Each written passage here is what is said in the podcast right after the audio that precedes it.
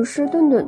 你有没有出现过呢？之前的大便一直都是挺正常的，因为最近熬夜或者是吃的东西比较上火，就开始出现大便有一点点的带血了，还有点干，那看起来像鲜血，这个算是痔疮吗？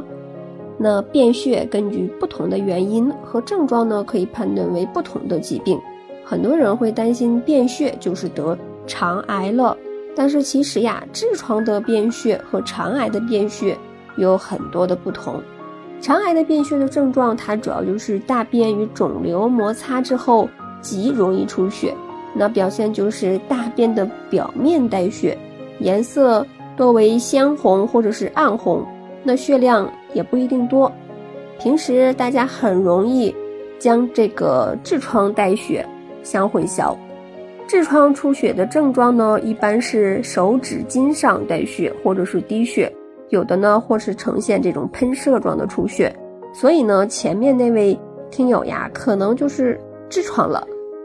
目前主要是内痔出血，是大便干燥引起的。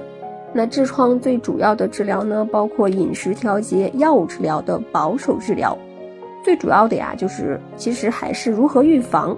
那首次发作或者是不是很严重的痔疮呢，一般情况下是不需要手术的。但是如果你是日常生活不注意，每天大便干燥的话，这种情况呀，就很容易出现痔疮转变成这个混合痔。那情况严重的呀，可能就需要手术了。因此呀，还是要注意，并且呀，要预防痔疮。生活中如何预防痔疮呢？首先呀，要注意科学饮食，不吸烟，不喝酒，不吃辛辣刺激的食物，比如说芥末呀、辣椒呀、辣酱呀、生姜、大葱。你比如说芥末呀、辣椒、辣酱、生姜、大葱等等。那多吃一些蔬菜水果，你比如菠菜、芹菜、茭白、西瓜。梨、火龙果等等，那一方面呀可以保持排便的通畅，另一方面呢又可以减轻痔疮淤血的曲张。再一点呀，可以改善排便的情况，因为痔疮引发的排便不适而减少排便，甚至是不排便，从而呢会导致大便在直肠内滞留的时间过长，水分被吸收的过多，那粪便变干而难以排出。因为大力排便而引起痔疮脱出，再一个呀，就需要改变这个不良的如厕习惯。那大便的时候不要玩手机，那更不要时间过长，那尽量三分钟内排便完毕。那如果不能够顺畅的排出，就应该立即停止排便，适当的运动或者是多喝水。再一个呀，就是养成便后坐浴的习惯。就是每次便后呀，可以用温水坐浴。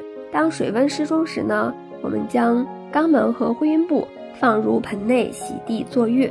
每次坐浴十分钟左右，就可以预防或者是改善痔疮的局部症状。同时呢，也要规律的作息，避免熬夜，坚持早睡早起，也不要长时间的站立或者是坐。那确实因为工作需要呀，那要时不时的换个姿势活动活动。坚持早睡早起，也不要长时间的站立或者是坐着。那确实，如果是因工作需要，那要时不时的换个姿势活动活动。